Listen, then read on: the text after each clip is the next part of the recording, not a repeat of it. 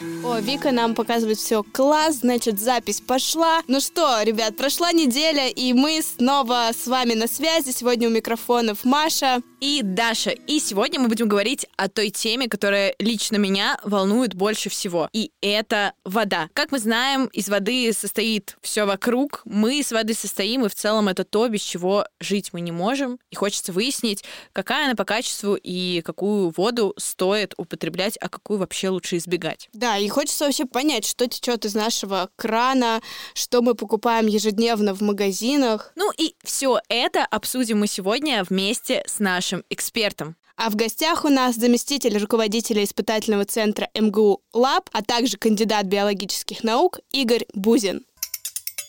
Привет, Игорь. Привет. Скажи, пожалуйста, ты вообще сам э, любишь воду или ты предпочитаешь какие-то другие освежительные напитки? Вы знаете, я скажу, что я не могу без нее жить. Как Но и мы, мы. все не можем без нее жить. Пока мы готовились к выпуску, э, возникло много вопросов. Как ее пить, какую пить, где взять ту воду, которая не просто там делает нас здоровыми и счастливыми, но хотя бы не убивает. Ну, хочется поговорить о том, что самое доступное в наших квартирах это, конечно же, вода из-под крана. Начнем с нее, самого базового. И вот скажи, можно ли вообще ее пить? Что течет у нас из крана? Ну, если отвечать очень кратко, то да, можно.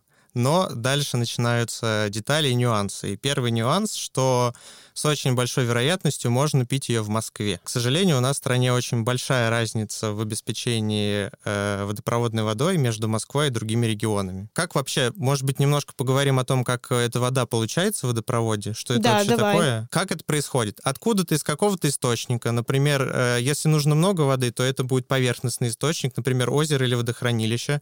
Вода поступает в вычные сооружения. Там с ней делают вообще кучу стадий всякой очистки, и все это поступает в систему. Тут Мосводоканал или водоканал вашего региона прям супер четко следит. То есть здесь э, зона, когда претензии предъявляют исключительно к нему. Если тут будет найден какой-то косяк, то э, вся вина будет лежать исключительно на водоканале. Оговоримся, что в Москве водоканал центральный, это Мосводоканал, действительно беспокоится о качестве воды и выпускает ее нужного качества. Э, Можно посмотреть, у него есть такой сайт прям основательный, они экскурсии проводят, там написано, как они контролируют, есть карты качества, как они определяют вот это все, там они пишут.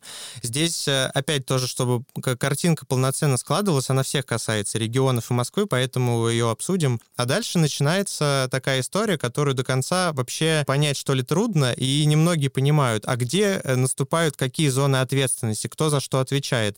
Потому что дальше идут коммуникации, из-за которых вроде бы каждый год отключают горячую воду, а вроде бы и не из-за Самое них. страшное время в году вообще. А вроде бы, может быть, и не поэтому отключают. Там вода идет тоже, там э, трубы могут быть какие-то не такие. И вот почему-то в доме, например, вода грязная. И в Москве такое тоже бывает. Самый распространенный э, загрязнитель — это железо. Понятно, да, трубы железные пока что в основном.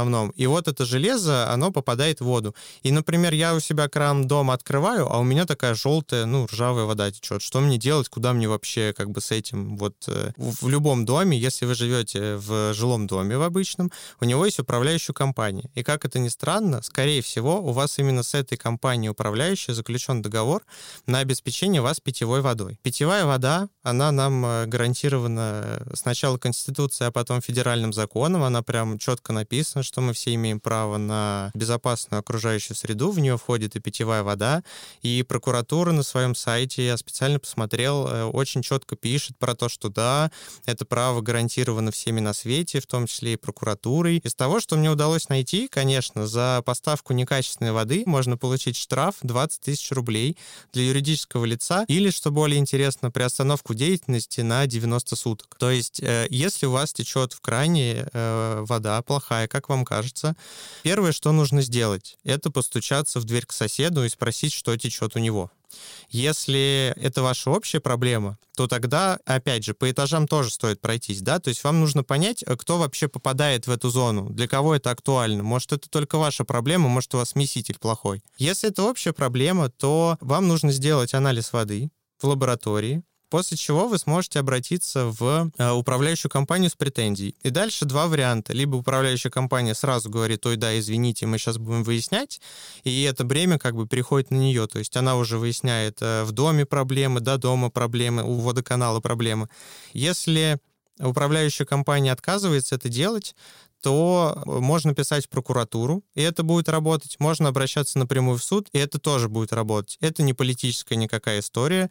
Она, понятно, будет любому человеку. Судья такой же человек. Вы приходите говорите, у меня грязная вода, я провел экспертизу, эксперты подтвердили, что вам еще нужно. Пожалуйста, помогите мне получить питьевую воду, и, скорее всего, опять из того, что я вижу, это очень часто решение, ну, направлено на то, что, да, либо взыскать штраф и попросить исправить ситуацию, да, либо вообще приостановка деятельности. Вот если штраф для управляющей компании, особенно в Москве, в 20 тысяч рублей, это как-то не очень, то приостановка деятельности это может быть, правда, очень губительная история. То есть для компании это будет большой удар. Для и... компании и в целом, кстати, для тех, кто обеспечивается этой компанией тоже. По поводу Москвы точно могу сказать, что, скорее всего, можно пить. Э, дальше есть всякие детали. Сейчас можно ремарку? Пить прям не кипятя. Вообще, давайте тогда поговорим, зачем кипятить.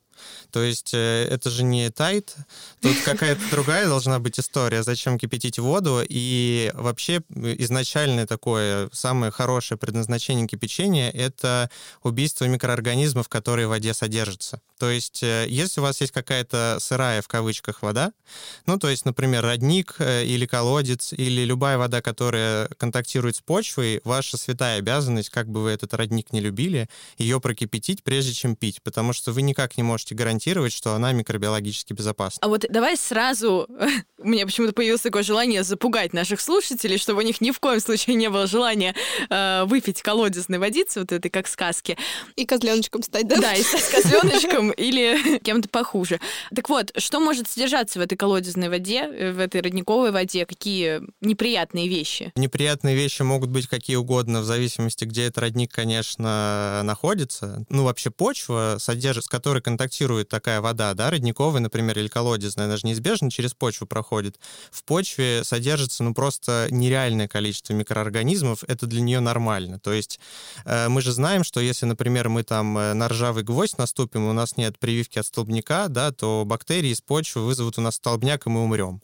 И тут э, история может быть попроще, потому что у нас все-таки желудочно-кишечный тракт, он такой приспособленный, да, для того, чтобы мы эту природную воду пили. Но если есть возможность себя от этого обезопасить, обезопасить, то лучше обезопасить. Поэтому фактически, конечно, если вы вдруг неудачно выпьете воду из какого-то там колодца, в котором кишечная палочка, то э, максимум, что с вами случится, это рвота и диарея, но это все равно очень неприятно и не нужно как бы к этому стремиться. Раньше была совсем другая там страшная вещь, была холера, да, вот почему сейчас воду водопроводную хлорируют в обязательном порядке, и это просто предков спасло и позволило нам вообще вот построить такие города большие, которые снабжаются водой, водой, это вот хлорирование. А вот это вот белый осадок в воде из-под крана, это как раз вот эта хлорка, да? А что за белый осадок в воде из-под крана? Как а вот это у меня выглядит? появился, что за белый осадок у меня в воде из-под крана моего У меня есть среди мифов э, следующая история. Когда э, из крана наливают стакан в воду, она такая вся белая и мутная. Да. А потом это проходит. Да, это про нее. Это просто ваш смеситель смешивает воду с воздухом, и все. Это всё. просто воздух, Даша.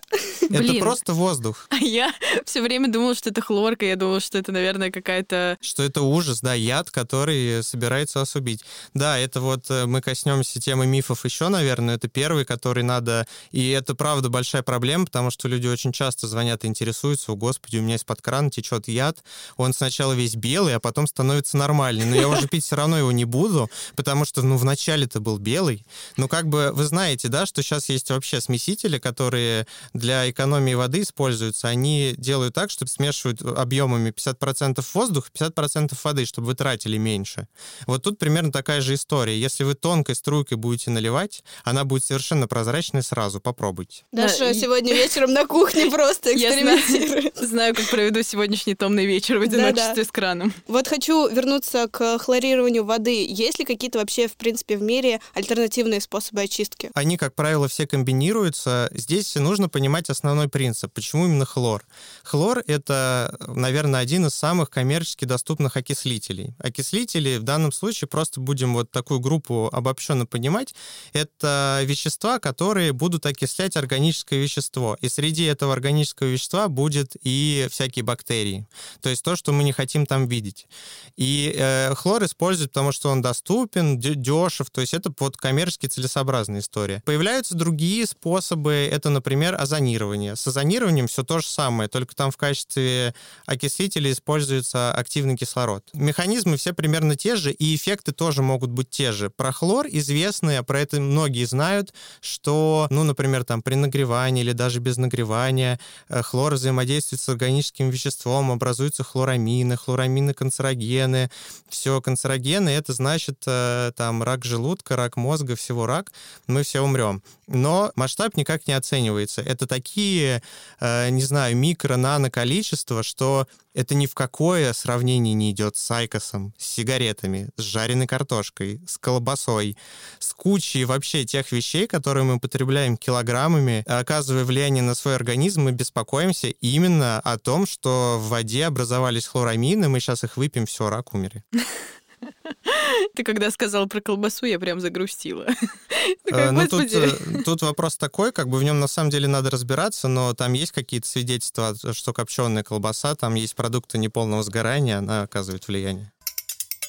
Есть такая схема, по ней тоже много судится, и вообще она ужасная. Эта схема мошенническая, и она, как правило, работает на пожилых всяких людях, вот бабушках, дедушках, которые живут э, в одиночку. К ним в дверь стучит какой-нибудь э, приятный молодой человек и начинает им рассказывать, что они пьют вот эту самую смерть жидкую, и что все, это просто конец. Э, для того, чтобы это продемонстрировать, показывает такую штуку. Он просит налить стакан воду, эту воду ему наливают, приносит, он опускает туда какой-то прибор, включает его, и тут в этой воде происходит просто какой-то ужас. Какие-то оранжевые, просто все становится оранжевым, все бурлит, все кипит. Продавец говорит, что посмотрите, что вы пьете с такими как бы просто вот, ну, невероятными глазами. Ну, конечно, это производит впечатление. Он говорит, а сейчас я вам покажу, вот у меня с собой есть опытный образец, мы вам поставим этот фильтр, у вас все будет хорошо. Э, он пропускает воду через этот фильтр, вставляет в эту фильтрованную воду это устройство, и ничего не происходит из этого делают вывод о том, что фильтр помогает, спасает вашу жизнь, и все. И вот это, как правило, стоит, например, там, ну, опять же, для Москвы от 70 до бесконечности, то есть там за 300 тысяч это могут продать и больше. И просто, правда, бабушки выкладывают все, что у них просто есть для того, чтобы мы этот фильтр поставили. Тут фишка в чем? Вот этот прибор, который опускается в стакан, это э, обычная гальваническая ячейка, катод и анод, в которой должна цепь замкнуться. То есть э, там два электрода металлические, и если их опустить в жидкость, в которой есть какая-то электропроводность, то эта цепь замкнется, и электрод начнет разрушаться. И когда он начнет разрушаться, он будет свое вещество, например, железо, выделять в раствор, и он будет очень сильно меняться в этот момент. Любая вода, в которой содержится хотя бы какое-то количество солей, то есть вся природная вода, вся там минеральная вода, вся нормальная питьевая вода и вода из-под крана в том числе, содержит эти соли и обладает свойством электропроводности. Поэтому, когда вы туда опускаете эту штуку и включаете, цепь замыкается, начинается реакция, вы видите вот это вот бурление. А вам говорят, что это из-за того, что ваша вода грязная. А когда через этот волшебный фильтр пропускают воду, она ее очищают полностью до состояния практически дистиллированной, то есть воды с очень низкой электропроводностью. И когда вы туда опускаете эту штуку, то цепь не замыкается, потому что просто электронным, ну, они не могут передвигаться в растворе, и ничего не происходит. При этом как бы она-то как раз э, по определению чистая, но это не то, что должен пить человек, особенно пожилые люди, потому что им и так очень не хватает кальция, и если они будут пить воду дистиллированную, то это очень, там, например, ускорит э, процесс остеопороза, разрушения костей и там приведет к очень плохим последствиям. Вот говорят, что есть мягкая и, и жесткая водопроводная вода, что, не знаю, в одном регионе помоешь волосы, они прям становятся шелковистыми, а вот в Москве, например, у меня они не такие становятся шелковистыми. Вот э, что это за свойства, от чего это зависит, и есть ли такие вообще термины жесткая и мягкая вода? Да, это классный вопрос. Э, действительно, есть такой показатель, который называется жесткость воды. И у этого есть совершенно конкретное определение. Это вот такой э, эквивалентный показатель, который характеризует э, интегрально наличие и количество в воде катионов двухвалентных металлов — кальция, магния, стронция и бария, как правило. То есть на них, вот на этих четырех элементах все заканчивается.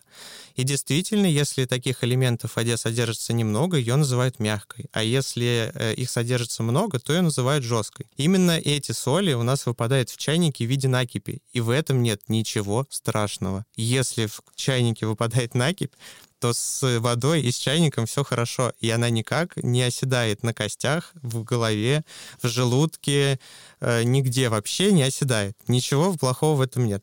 Э, тоже очень хотел сказать, потому что это большая проблема для современного да, человека, это накипь. Ты развеял страх моего детства только что. Или то, что там вот, не дай бог, если в конце выльешь вместе с накипью в чай, это все, там точно умрешь. Нет, так а не это будет. страх моего сейчас. А, и почему вообще как бы какие-то есть ощущения про то, как когда ты моешься, да, не когда ты пьешь, а когда ты моешься, да, да. почему есть какая-то разница. Разница очень интересная, а, и заключается она в том, что чем жестче вода, тем лучше она смывает мыло. Это легко определить, вот если очень легко шампунь мылится, вот прям невероятно легко, берешь одну каплю и все, и просто вот там облака пены, это значит, что вода очень мягкая, в ней вообще практически нет э, никаких солей жесткости, и это плохо, потому что она, ну, вернее, мыло не отмоется не только там с волос, с лица, с кожи, но еще и там с тарелок, Ребята, проще не мыться. У меня сегодня рубрика «Вредные советы», извините. Ну, и на самом деле, вот, ну, завершая такой блог про воду из-под крана, э, хочется такой топ, ну, возможно, 5 или топ-3 э, факторов, по которым я просто обыватель могу понять, что с моей водой в целом все в порядке, я могу ей пользоваться, пить чай из нее делать, там, не знаю, э, как-то еще ее использовать э, в приготовлении, мыть посуды. Первое, что бы я порекомендовал, конечно, это хотя бы раз в жизни сделать э, анализ и провести, вот проверить, что действительно все в порядке по какому-то там базовому набору показателей на основные, да, которые очень часто встречаются, могут быть превышены именно в вашем регионе, и вам посоветует местная лаборатория, да, что это может быть. По крайней мере, мы надеемся, что посоветует. Второе, это у нас есть такая приятная, замечательная вещь, эволюционно выработанная, это наши органы чувств. Они нам не зря подсказывают, что с хлором что-то не так. Это все, что мы видим, мы э, чувствуем на вкус, и все запахи, которые мы ощущаем, если вода пахнет резко каким-то химическим запахом, бензином или еще чем-то, это повод э, сразу ее не пить. Если она, вы налили ее в какую-то ну, прозрачную емкость, и в ней осталась мутность, или выпало много какой-то мути на дно, или она выглядит какой-то оранжевый или невероятный. Это тоже повод э, от этой воды отказаться. Вода должна быть в идеале без запаха, практически без вкуса, без цвета. И скажу по поводу хлора. От хлора можно избавиться, ну, во-первых, кипячением. Кипячение убирает хлор из воды, и это работает следующим образом. Чем выше температура воды, тем меньше в ней растворяются газы. Любые. То есть от кислорода тоже освободит, и от любого другого газа тоже освободит. Либо вы можете взять блендер или что угодно, и просто взбить ее, декантировать, как вино. Взбиваем воду? Да. Ну что, я думаю, можно уже переходить к следующему блоку. И следующий блок у нас будет э, о фильтрах, о фильтрации воды. Игорь, расскажи, пожалуйста, вообще работают ли фильтры? Какие фильтры эффективнее, кушинные или которые устанавливаются непосредственно в кран? Да, фильтры очень классная штука. Вообще, я вам предлагаю здесь такую концепцию взять и использовать в будущем, что фильтры — это как лекарство. Тут надо очень за собой хорошо в этом плане следить, потому что фильтр — это способ как-то улучшить воду. Какую-то часть веществ из нее убрать. И для того, чтобы убрать нужную, все как с врачами, только не с врачами, а с лабораториями. Там работают люди, которые этим и занимаются. Они анализируют вашу воду и помогают вам подобрать опять не поставить там фильтры, да, потому что вот тут обратите внимание, если вы хотите установить фильтры, а вам предлагают анализ та же компания, которая фильтр устанавливает, это повод задуматься, потому что автоматически это аффилированная организация. То есть э, можно предположить, что если лаборатория не очень хорошая, то она будет э, ну, условно, выдавать результаты такие, чтобы вам поставили фильтры больше и дороже. За этим нужно следить, всегда лучше это разделять. Да, выбираем есть... какую-то независимую да. лабораторию. Да, и лаборатория определяет фактический состав, фактические концентрации. Эти концентрации, э, результаты попадают, ну, либо, например, сама лаборатория советует, вам там нужно обезжелезить, тут немножко умягчить, с фторидами вот так побороться, с этим вот так. И потом вы с этими рекомендациями идете к э, тем, кто устанавливает фильтры, и они вам подбирают систему, которая только вот эти вот параметры, либо группы параметров, либо, если ничего не помогает, то еще как-то, да, они эту проблему решают. Фильтры действительно работают, особенно если они подобраны хорошо. Но я сейчас говорю не о фильтрах-кувшинах. Ну, опять про то, какие вещи, например, можно убирать. На самом деле практически все. Очень редко бывает так, что проще принять решение о том, чтобы отказаться от источника водоснабжения, например, выбрать другой или возить там в бутылках на дачу, но какие-то очень распространенные вещи про то, что можно убрать очень легко. Сероводород, железо, э, жесткость. Это все регулируется прям супер классно. Да, это фильтры, у которых есть какие-то расходные материалы, но их, как правило, не очень много, и это все нормальная история. Сложнее, если, например, у вас э, такая ситуация, сейчас, может быть, кто-то себя узнает, и, может быть, кому-то это поможет. У вас э, флюороз, или у вас что-то с зубами, но вы не знаете, что. Они почему-то, вот как кариес, только немножко наоборот. И вы, например, не можете понять, э, что происходит, почему это так. Это заболевание, которое возникает при избыточном поступлении в организм фтора который может поступать вот несколькими способами, но питьевая вода — это один из основных источников его поступления в организм. Вот, например, в Соединенных Штатах, э, в некоторых регионах воду фторируют специально, потому что там есть дефицит фтора. Фтора должно быть достаточно. Вот это повод ее проверить, и, возможно, это, опять же, очень сильно изменит вашу жизнь к лучшему. Вот здесь как раз это, пожалуй, ну там, может быть, один из немногих прецедентов, когда обратный осмос — это самое то. Но нужно пользоваться обратным осмосом с умом. Что это значит? У вас на выходе получается вода с очень низкой минерализацией. Конечно, есть очень много сторонников идеи, что мы практически все соли получаем из еды, но ситуации бывают совершенно разные. Например, вы узнали, что интервальное голодание — это очень классная штука, и что в этот момент нужно пить очень много воды. Например, там 3 литра. У вас же фильтр хороший хороший. Зачем вам покупать какую-то бутилированную воду, если у вас из-под крана великолепно течет, вы купили там себе фильтр за очень много денег, например. И вот этот весь поток основной элементов, который у вас раньше поступал с едой, вы его просто убрали и продолжаете пить дистиллированную воду. Тут, наверное, хочется немножко попугать. В принципе, если перестараться, это реально может быть смертельно. Э, смертельно это может быть потому, что в организме э, возникнет дисбаланс электролитов. Это те самые кальций, магний и вот эти вот все и калий, и натрий, и то, что у нас, в общем-то, обычно в норме. Тут этого может быть стать мало в крови, и ну, эти электролиты начнут в кровь поступать из тканей, в том числе, например, из сердечных тканей, которым это нужно просто невероятно сильно, чтобы там этих электролитов было достаточно. Ну, как будто бы, как и в любом деле, надо подходить с умом и без фанатизма. Да, либо ну нужно просто знать, что происходит. То есть, если ты устанавливаешь фильтр, вот прям очень круто будет у того, кто ставит, узнать все подробности, что это такое, почему именно так. И после того, как вы поставили фильтры, если у вас есть такая возможность, тоже проверьте, что получилось. Как с лекарствами. Сдали анализы на входе, провели терапию, сдали анализы на выходе, сказали, все, я все поправил. Ну да, в целом, мне кажется, попробуйте хоть раз в своей жизни проверить ту воду, которая течет у вас из-под крана. А, дальше возьмите результаты у лаборатории, придите к тем, кто устанавливает фильтры, э, задайте им миллион вопросов и сделайте так, чтобы ваша вода пришла к наиболее идеальному и комфортному варианту, но после этого не забудьте еще раз ее проверить. Ну и у меня такой э, сразу же вопрос. Ты как-то оговорился, что кувшины, фильтры кувшины — это вообще другое, отдельный разговор, и я, если честно, немножко испугалась. Звучит так, как будто бы они бесполезны. Да, хотя почти почти в каждом доме, мне кажется, кому не придешь в гости, обязательно стоит этот фильтр. У меня стоит. А у меня не стоит. Ну, это уже у каждого свои это приколы. Это про другой подкаст, да.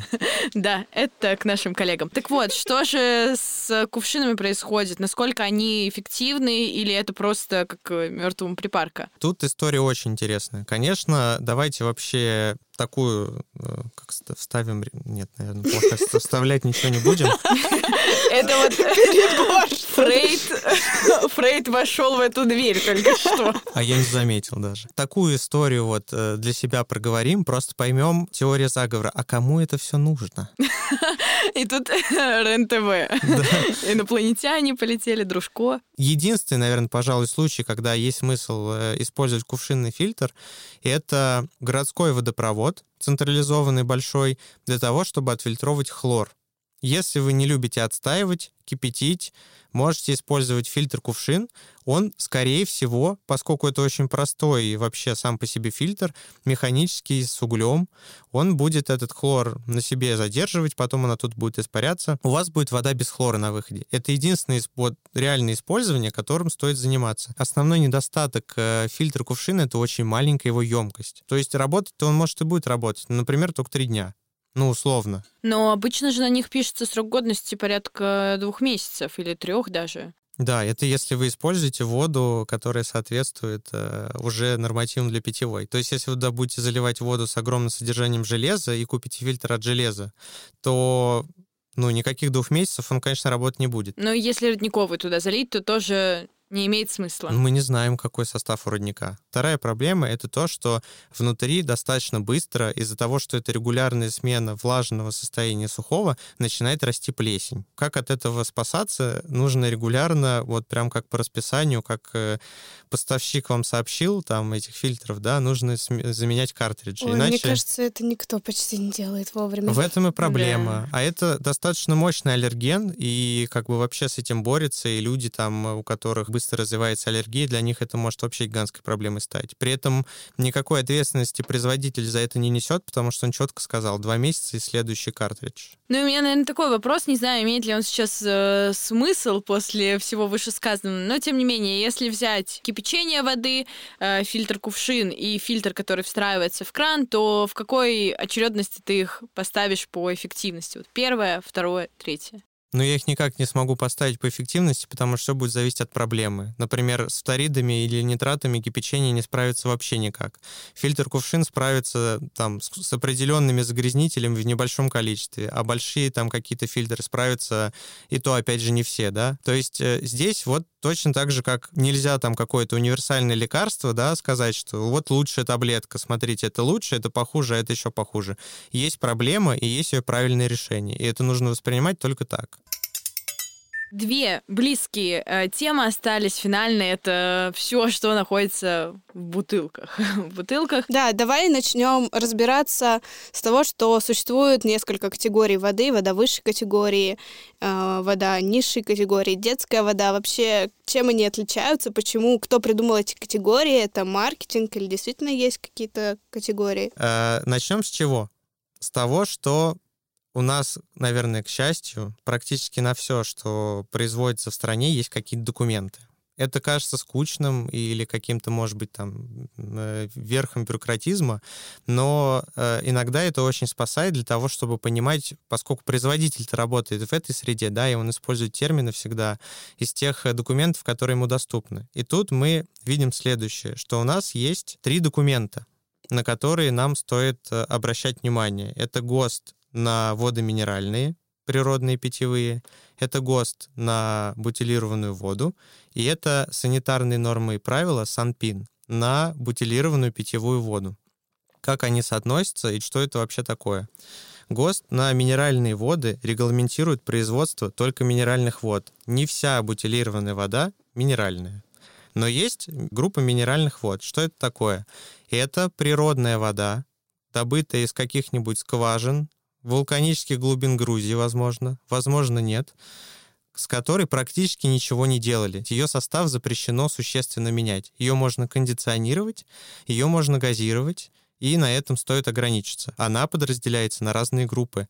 На питьевую столовую, и дальше начинается другая история. На лечебно-столовые. И вот эти вот лечебно-столовые воды например, ессентуки, это не вода для ежедневного употребления. Это вода, которую вообще нужно пить только если врач назначил. Будьте очень внимательны и убедитесь, что вы пьете питьевую воду. Обязательно должно быть написано где-то, что вода питьевая. Ну, то есть это прям на этикетке написано? Да. Если не написано, убедитесь, что минерализация воды меньше 1 грамма на литр или 1000 миллиграмм на литр. Еще какая может быть история? Вода может быть лечебно-столовая, и в ней может быть все что угодно, например, мышьяк. Вот, кстати, это был мой основной вопрос.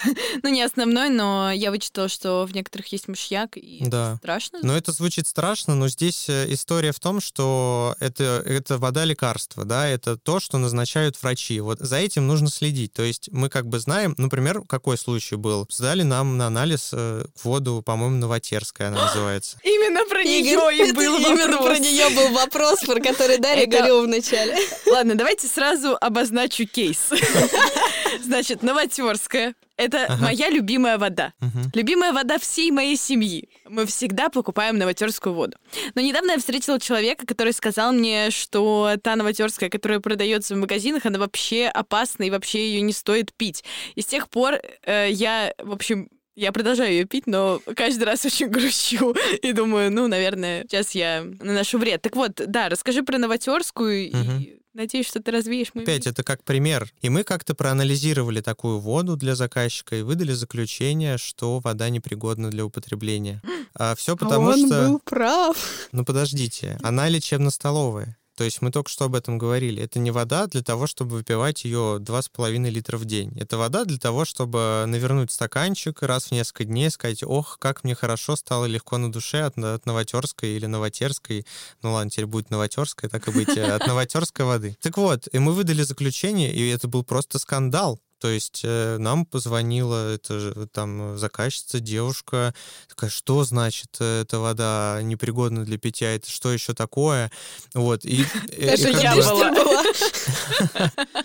А мы сравниваем результаты с э, основным санпином на централизованный водопровод, с санпином на бутилированную воду первой и высшей категории, с требованиями Всемирной организации здравоохранения, с требованиями ЕС и с требованиями Соединенных Штатов, для того, чтобы была очень комплексная картина у человека, что он пьет, и где он по каким показателям проходит, а где нет. И мы просто объяснили, что эта вода вот по этим документам, да, она не питьевая. Здесь смотрите, какая э, есть история. Есть э, документы, в них предъявляются требования к воде. Там написано, что вот э, если в воде кремния до 10 мг на литр, она питьевая, а если после, не питьевая. Ну, вернее, как? Не питьевая по этому документу. То есть, может быть, у вас организм устроен так, что вы на самом деле не из углерода, а из кремния, да, и для вас эта вода новотерская с кремнием, она будет просто вот самым тем. То есть здесь нужно всегда делать поправку на то, что все э, организмы очень разные. Но в целом всю эту минеральную воду лучше пить по назначению врача. Лечебно-столовую. Да? Лечебно-столовую, да. Минеральную питьевую можно пить когда угодно. Все, я поняла. Не занимаемся самотерапией. Да, у меня теперь вопрос по детской воде. Что это такое? Почему вообще выделена отдельная категория в магазинах на прилавках? Нет, такой категории вообще нет. Единственное, что я нашел, и то это был документ, который утратил свою силу 1 января 2021 года. Он вообще про организацию детского питания. Там написано, что вся вода, которая участвует в производстве детского питания, должна соответствовать Санпину для водопроводной воды, децентрализованного водоснабжения. Это первый момент. Второй момент, я нашел, что детская вода ни в коем случае не должна быть газированная. А еще я себе сделал скриншот этикетки детской воды фрутоняни. Я прошу прощения, что фрутоняни, я думаю, что любая другая бы была точно такая же. На ней стоит две галочки большие красные, что она не газированная, что она высшей категории. Не стоит, что она какая-то детская. Детская написано у нее только на этикетке. И в ней написано вода питьевая, артезианская, Фрутоняне детская вода в кавычках, эти три слова взяты. Высшей категории качества. А это не в э, кавычках? Негазированная, нет, это не в кавычках. Негазированное кондиционирование, метод обеззараживания, озонирования. Из этого можно сделать вывод, очень прямой и понятный, что детская она просто потому, что у нее в названии содержится слово «детская», а она наименована по ГОСТ на бутилированную воду, который допускает указание происхождения, в данном случае артезианское, указание водоподготовки, кондиционированное, при этом не расшифровывается, что это такое, и в данном случае кондиционирование, и указан метод обеззараживания, озонирования, то есть на фабрике, где эту воду проводили, э, микроорганизмов убивали озоном. Высшая категория и первая категория — это действительно есть. Детской воды, э, как отдельная категория, которая с супер какими-то качествами невероятными, такого нет. Ну да, я предлагаю как раз сразу к этому переходить. Вот я пришла в магазин, поняла, что новотерскую я больше не беру, какую Да воду... Да я все уже. Еще один повод поговорить с психотерапевтом. А, Да, но э, я поняла, что там минеральную, э, лечебную, питьевую я беру раз в месяц, чтобы порадоваться. Какую воду мне выбрать? Что должно быть на этикетке, чтобы я ее взяла и прям мне хорошо стало? Мы все смотрим на то, что у нас в жизни практически у всего есть эффект э, плацебо и обратный ему эффект ницебо. А, И если вы на себе замечали, что вы его испытываете, то рекомендую вам э, и дальше, э, как сказать, эксплуатировать эффект плацебо. Ну, практически всегда это работает. Тут осторожнее, как это, проконсультируйтесь со специалистом сначала. Имеется в виду с врачом, насколько это для вас хорошо. Если вы пришли в магазин и просто хотите попить, то, скорее всего, э, если у вас неограниченный бюджет, то первое, на что вы будете обращать внимание, это цена. И вас не- дальше ничего ровным счетом не будет интересовать. И если мы дальше отсечем этот э, параметр и уже э, будем воду именно выбирать вот как-то вот по критериям качества, то здесь для нас действительно возникнут эти две категории. Первая категория и высшая категория бутилированной воды, которая нам диктуется Санпином, огромным документом с килотоннами показателей, и мы будем выбирать из этих двух категорий. Что такое первая категория? Это вода, полностью безопасная для употребления, то есть не оказывающая никакого негативного токсического влияния, от которой, если вода соответствует бутылке, вы не заболеете ничем, в ней нет никаких микроорганизмов, она не радиоактивна, ничего. То есть там все показатели ограничены сверху. Показатели ограничены сверху такой штукой, которая называется ПДК. Это предельно допустимая концентрация. И что тогда такое высшая категория, спросите вы? Высшая категория — это вода, у которой необходимая концентрация элементов ограничена как сверху, так и снизу. То есть она физиологически полноценна. Ну, там, калия содержится от до, не просто до, там, например, до 40 миллиграмм, и даже если ноль, то нормально, а именно от до, то такая вода является полноценной. Чем это лучше, чем это хуже? Ну, в такой воде, например, содержатся микроэлементы в обязательном порядке, те, которые нужны организму, и ровно в тех количествах, которые ну, нужны. Если вы хотите что-то более полезное, то вы выбираете высшую категорию. Она больше подходит, например, для занятий спортом, да, чтобы вот когда вы бегаете или прыгаете, или как-то очень активно теряете э, жидкость, восполнять ее лучше такой водой. При этом обратим внимание, что минеральная вода или какие-то вот географические там из э, ну, там, из сталых снегов, э, Альп или еще откуда-то, она, скорее всего, под высшую категорию не попадет. Потому что, ну, в талой воде, например, не содержится микроэлементов, которые нужны организму. Она, скорее всего, будет причислена к первой категории. Ну, то есть просто, да, там чистая какая-то вода и все. Дальше у нас наступает история с упаковкой. Если вы знаете про фталаты, а про них в последнее время достаточно много говорят, ну, это влияние пластика во всех его ипостасях, не только микропластик, про который уж точно все знают. Разные упаковки, которые разное количество всяких веществ эту воду выделяют.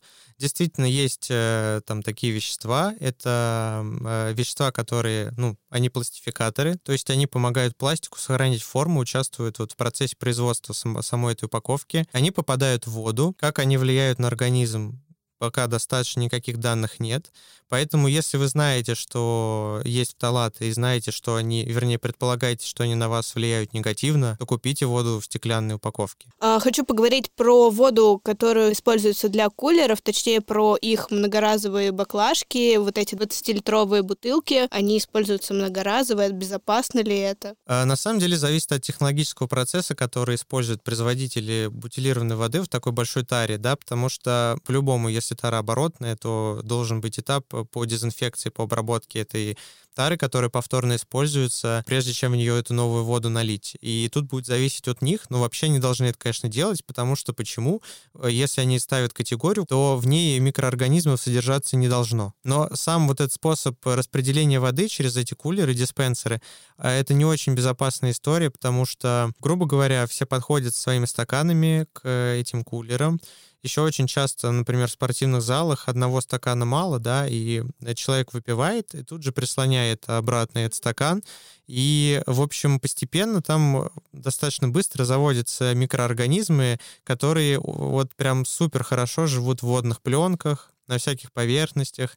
Это, кстати, очень актуально и для э, фильтрационных систем, у которых есть накопительный бак. То есть если вы где-то воду храните долго и не обеззараживаете это место, ну то есть не хлорируете, не озонируете или там ультрафиолетом не обрабатываете, там поселится обязательно кто-нибудь. Да, я почему-то представила, что вот на этой э, ручке кулера там такая мини-Москва образовалась, куда, где поселились вообще все. Возможно, так и есть. Что-то мне перехотелось теперь пить из нашего, нашего кулера.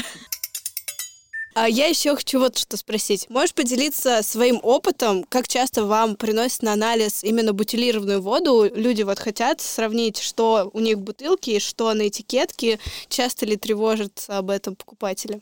Э, это бывает достаточно часто, и тут есть несколько причин. Первый — это когда выбирают себе поставщика. Какие-то организации, например, хотят э, заключить контракты на поставку бутилированной воды, и пытаются выбрать самую лучшую воду. То есть они ее анализируют, реально фактически какое есть э, содержание, и потом консультируются, что и почему лучше подобрать. Это первый момент. Второй момент, когда в бутылках что-то находят, какую-то взвесь, какие-то пленки, там грибы завелись или еще что-то, и это идет претензионная работа с поставщиками или с производителями воды. Третий момент — это просто, да, вот я хочу, вот мне интересно, что там в этой воде, действительно ли это она, действительно ли вот это вот так. В сумме, конечно, это не очень много, я думаю, что около, может быть, 3% всех анализов, которые в лабораторию поступают, это запрос такого рода. У нас в испытательном центре мы собрали наборы показателей показателей, исходя из объектов, которые обычно анализируют, исходя из самых распространенных проблем, с которыми мы сталкиваемся. Какие самые распространенные проблемы? Если мы говорим про водопровод, в данном случае про московский водопровод, то чаще всего мы сталкиваемся там с превышением по э, содержанию железа, по перманганатной окисляемости и по содержанию алюминия.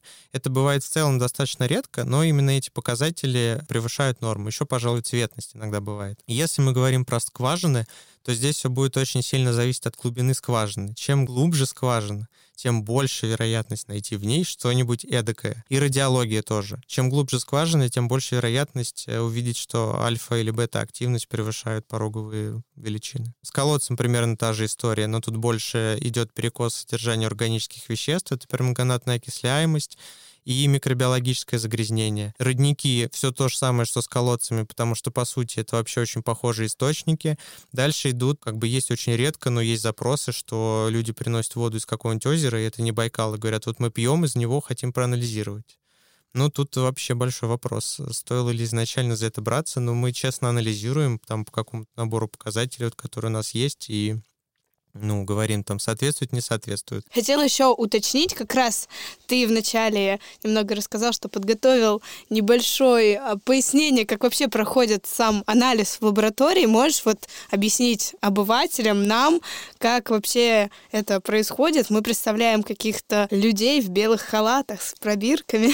Значит, все начинается с того, что клиент э, с лабораторией договаривается о том, какой все-таки набор показателей будет э, определяться в пробе. Это очень важно. После этого наступает стадия отбора. Нужно правильно отобрать пробу. Здесь есть два варианта. Вы можете отобрать самостоятельно, можете попросить лабораторию отобрать. Если у вас э, какие-то юридические споры или еще что-то, лучше, чтобы отбирала лаборатория. Если у вас э, вы просто хотите проанализировать, например, свой источник дома, то э, можно отобрать самостоятельно, но лаборатория вам порекомендует, как это сделать правильно и предоставит консерванты на самые, например, те параметры, которые не хранятся. После того, как проба э, приехала в лабораторию, начинается самое интересное. Ее разделяют на части. Если она сразу была правильно отобрана, то там уже несколько каких-то сосудов да, с ней, и ее распределяют по отделам, которые будут делать разные группы показателей, разные вот эти вот показатели анализировать, что-то унесут в инструментальный, что-то в радиологический, в микробиологический, там, в отдел мокрой химии. И там совершенно разными методами аналитической химии очень э, очень разнообразными будут устанавливать вот эти точные концентрации, да, тех параметров или там какую-то их оценку давать по правилам, там, в строгом соответствии с нормативными документами, которые, например, будут распространяться только на ваш тип воды, а на другой не будут. И все заканчивается, проходя, э, если лаборатория работает хорошо, строгий контроль качества и внутрилабораторный контроль, все это потом собирается в протоколе, который тоже э, оформляется по определенным правилам, содержит э, сведения о заказчике, о пробе, обо всем оборудовании, которое было использовано, включая информацию о поверке, потому что все средства измерения, которые лаборатория использует, должны быть поверены, поверены каким-то государственным органам, в общем, все это должно быть, а потом идут как бы самые ценные части. Это название показателей, концентрация, оценка неопределенности, что очень важно. Потому что нужно понимать, что точно ничего не бывает. Все бывает с определенной погрешностью. То есть, например, у вас железо в воде 3 миллиграмма плюс-минус 0,3 миллиграмма. Никак, если у вас в протоколе написано просто 3, это большой повод задуматься, а что там вообще за, за лаборатория работала и почему так получилось. Да? Обязательно должна быть оценка неопределенности. Ну и как, как бы все это подписывают ответственные лица. Руководитель лаборатории несет э, достаточно большую административную ответственность за качество выданных данных, существенно большую, чем э, управляющая компания за подачу некачественной воды. Вот так это происходит. Потом, если есть в лаборатории еще или в той организации, в которой вы обратились консультационный отдел, то там могут э, э, выпустить заключение о том, каким документам, по каким параметрам вода соответствует или не соответствует, выдать вам это заключение и проконсультировать. То есть вот мы так видим хороший сервис, как делаем мы. А, вот э, ты в лаборатории исследовал разную воду, разную бутилированную воду, и э, назови сейчас э, топ-5, по твоему субъективному мнению, лучших производителей воды, которые сейчас стоят на прилавках. Давайте по-другому. Вернее, я пишу воду, которая, мне кажется, мне бы подошла больше по каким-то внешним признакам и скажу, какая не подошла. И у каждого там дальше рейтинг составится свой. Я бы точно не купил воду, которая либо обогащена кислородом, либо, наоборот, не обогащена либо обогащена еще какими-нибудь газами, либо у которой не какой-то невероятный окислительно-восстановительный потенциал. Я бы не купил черную воду, точно бы не повелся на просто на красивую этикетку и на славу озера Байкал. Я бы не купил воду в очень тонком пластике, потому что здесь будет однозначно экономия на таре, и этот пластик может быть не очень качественный. Я бы купил однозначно, общем, ту, которую было бы проще повторно использовать или правильно утилизировать. Э, я бы, пожалуй, купил воду высшей категории. Ну и первую тоже было бы нормально, но купил бы высшую. Дальше все, что вам нравится. Святое оно или не святое. Из гор, из гор это или из, из-под земли. Артезианское оно может быть. Или оно там еще чем-то там как-то вдохновлено. В общем, да, э, решайте, что вы будете выбирать аква или минерали.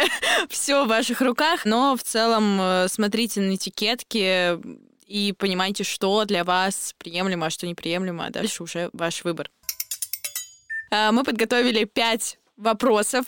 Они простые, но в то же время сложные. Возможно, ты не будешь знать на какие-то из них ответы, и это нормально, все в порядке. Мы задаем, ты отвечаешь на них быстро, э, возможно, с какими-то пояснениями, но в целом там есть один конкретный ответ. Поехали. Интересно. На раздумье времени нет. Да, э, поэтому я предлагаю двигаться. Давай, начинаем. Какая вода замерзает быстрее, горячая или холодная? Одинаково. А вот и нет. Но во всяком случае, по нашим данным из интернета, да, что горячая... Во всяком вообще, случае... горячая может быстрее замерзнуть. Да. Да, горячая Да. вода замерзает быстрее. Почему еще никто не объяснил, но почему-то так происходит. Ну, Да. я Да, думаю, вообще что вы правы. была такая тема, горячая. Да, следующий вопрос. До какой минимальной температуры может не замерзать вода? Где-нибудь минус 15, наверное. По нашим данным, это минус 42, ну и по данным в О, целом круто. ученых, да, но для этого должна быть очень чистая Да, вода, да, да. и лед в целом начинает образовываться вокруг частичек э, примесей, и если Мгм. в воде нет примесей, то до 42 градусов она может не застывать. Сколько в среднем человек выпивает воды за всю жизнь? Ща... Кажется, Игорь пропустил момент, когда мы сказали быстро. полмиллиона где-нибудь отвечать. Полмиллиона чего? литров. Ну, 35 тонн э, такие показатели дает э, всемирная сеть, и это основной Ой, ну это я больше нам, намного назвал. Поехали дальше. Где в природе содержится больше всего пресной воды? В льде. Да. Ну и последний вопрос. Да, сколько стоит самая дорогая вода в мире? Но- Ну, а мы э, разговариваем о питьевой, питьевая вода. Да, бутилированная, Бутилированная самая питьевая. дорогая. Не знаю, миллион долларов. По-любому есть. Ну, вообще, э, самая дорогая вода в мире продается в Лос-Анджелесе, поэтому сейчас я назову сумму э, в долларах. Стоит она 90 долларов, то есть это примерно там 7-7,5 тысяч, да. Но производители упаковывают ее в бутылки со стразами Сваровски. Думаю, что именно они стоят эти э, 90 долларов, а и вода стоит 1 доллар.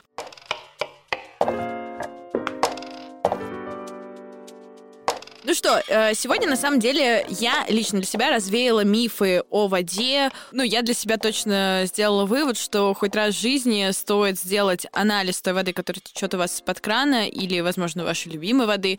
Э, Это как минимум интересно, и можно пробудить э, в себе исследователя, вот, но как максимум, правда, полезно и может скорректировать как-то ваше потребление воды в будущем и улучшить здоровье и от этого настроения и в целом состояние жизни. Лично для меня Игорь развеял те мифы, которые связаны с водопроводной водой, потому что я лично, меня, может быть, запугали все мои родители родственники, что вообще нельзя пить эту воду, она просто какая-то смертельно ядовитая, а оказывается вообще она очень даже и ничего, наш Мосводоканал следит за ней, и можно ее даже иногда пить не кипяченой, но лучше не пить. Ну и последний совет от меня для наших слушателей.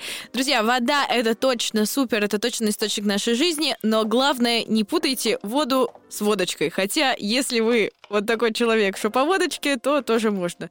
Херово, да, закончила? Извините. Я хотела шутку пошутить, а получилось говно. Все, Всем пока. пока.